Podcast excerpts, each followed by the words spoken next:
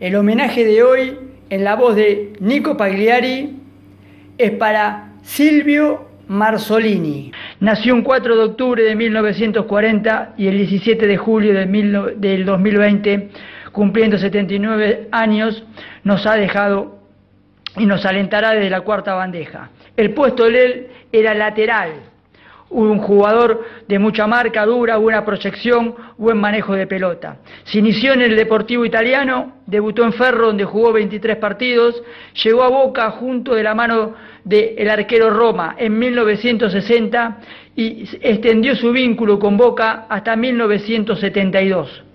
En Boca disputó 408 partidos, 6 títulos, por torneos 62, 64 y 65, por Nacional 69 y 70 y una Copa Argentina.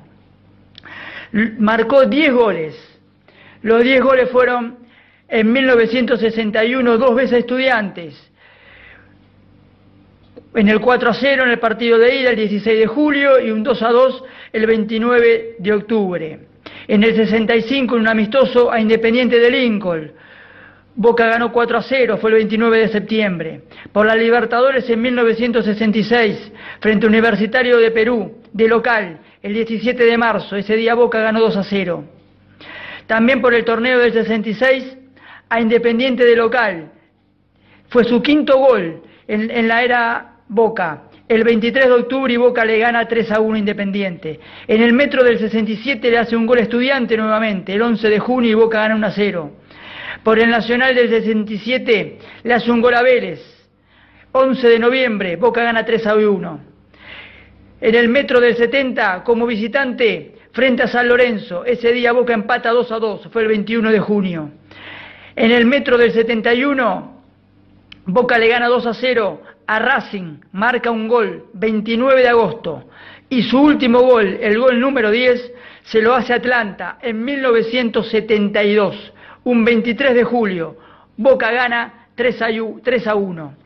Total de partidos jugados en toda su carrera, 431. 10 goles marcó, todos en Boca. También jugó en la selección nacional, dos mundiales, 62 en Chile, fue eliminado en la primera fase argentina, y en el 66 en Inglaterra, donde Argentina cae en cuarto de final contra Inglaterra. El famoso cuando la expulsión de Ratín pasa por el banderín del córner y le manosea la banderita inglesa y también dicen que se le ha sentado a la reina en la alfombra roja.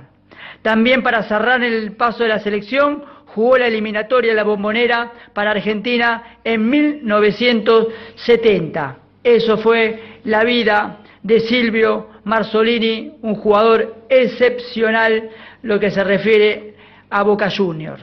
Fue Nico Pagliari para la voz del hincha.